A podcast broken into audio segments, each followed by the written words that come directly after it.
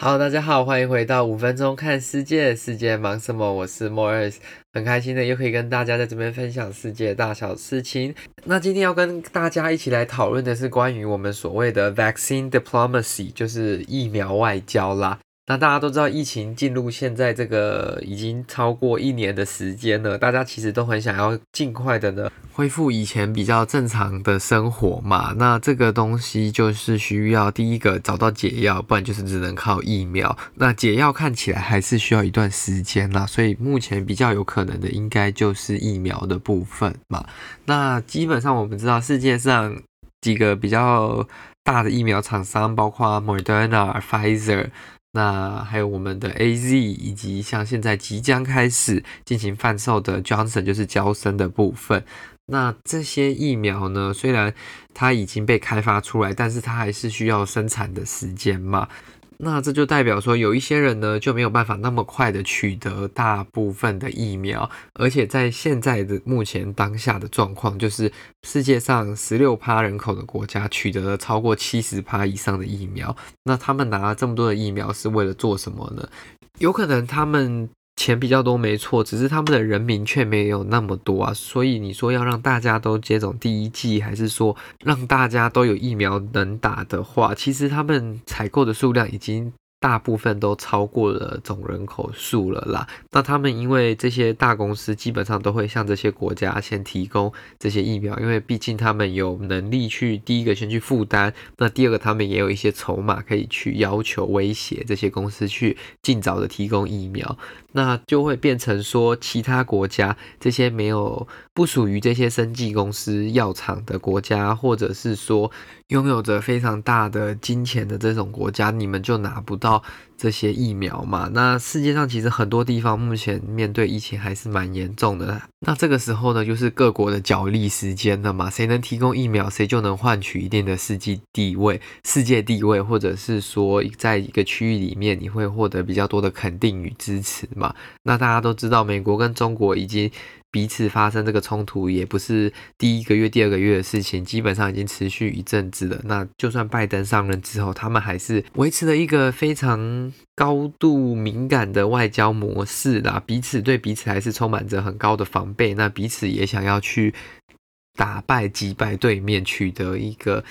更领导性的世界位置。那因为中国呢，在这次的疫苗情况就发现说。美国呢，以及英国等等这些西方大国，他们都想要为了自己的人民呢，先抢这些疫苗，那他们就会没有疫苗可以卖给这些其他国家嘛，不管是亚洲的国家，还是非洲、南美等等的，那中国就有机会可以去提供他们国产的疫苗，去资助人家去。给他们当做一种赞助跟帮忙啦。那美国发现这件事情之后，一定是非常不满嘛，想说哦，中国趁着他们现在也可能有非常多的疫苗等等的，就要来去制造纷乱，然后去继续拉拢各国的关系。他们就主持了这个四方会谈，那就是跟美国、印度、日本以及澳洲，就是说要来进行一个疫苗上面的合作，那也是要巩固这些。友邦的支持啦，那他们是说美国强生，就是美国娇生呢，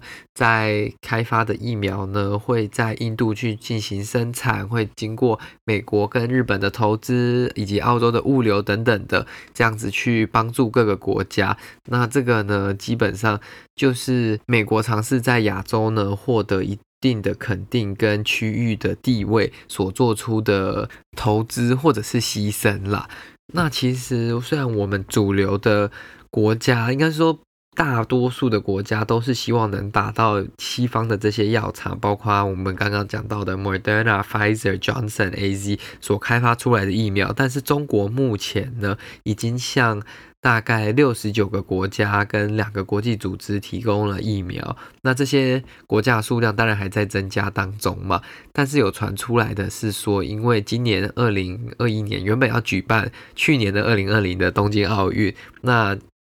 当然，要举办这样的活动，你就必须要有准备很多的疫苗跟医疗资源等等的。那中国原本有意向日本东京的这个奥运呢提供疫苗，但是遭到日本拒绝。那他们拒绝的是说，就是参加东京奥运的日本运动员呢不会接种中国所提出的提供的疫苗。那更神奇的呢是国际奥委会呢，他们声称呢，他们跟中国已经协定了一个新的合作。那中国已经提出说愿意要提供下两届奥运会参赛者的疫苗，那当然是中国制的嘛。那国际奥委会会负责支付这些疫苗的费用啦。那日本呢，本身是说他们没有获得关于这个任何的消息跟讨论的空间，所以他们目前是。第一个不知情，第二个应该也有一点不满，说中国在这里面搞一些小动作嘛，因为毕竟日本是下一次的主办国，他们如果自己都不知道说他们有要强制这些运动员去打疫苗啊，还是说要提供他们疫苗去做注射，但中国却在背后呢未通知他们的情况下就说哦。他们要提供这样的疫苗，那大家愿不愿意打呢？这也是一个令人很好奇的地方嘛。因为像之前我们有提到，巴西总统一开始是非常支持中国的防疫啊，以及他们的这些疫苗解药等等的，但他后来就是态度为之大变，马上就变成说不支持、不采购、不使用中国的疫苗。那目前大家的预估是说，中国的这些疫苗最后就会进到比较弱势、然后开发中的国家，因为他们没有足够的钱去跟这些药厂跟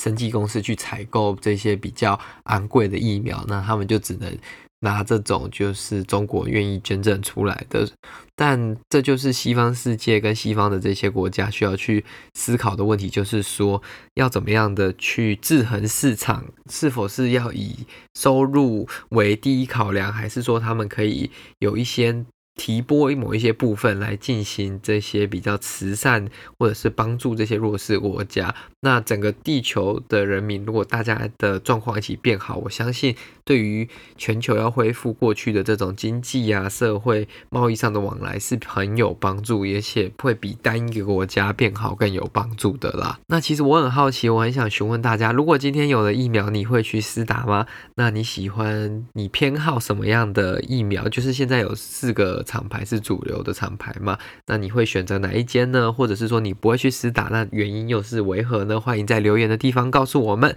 那今天的节目就到此结束了，那我们就下次见了，拜拜。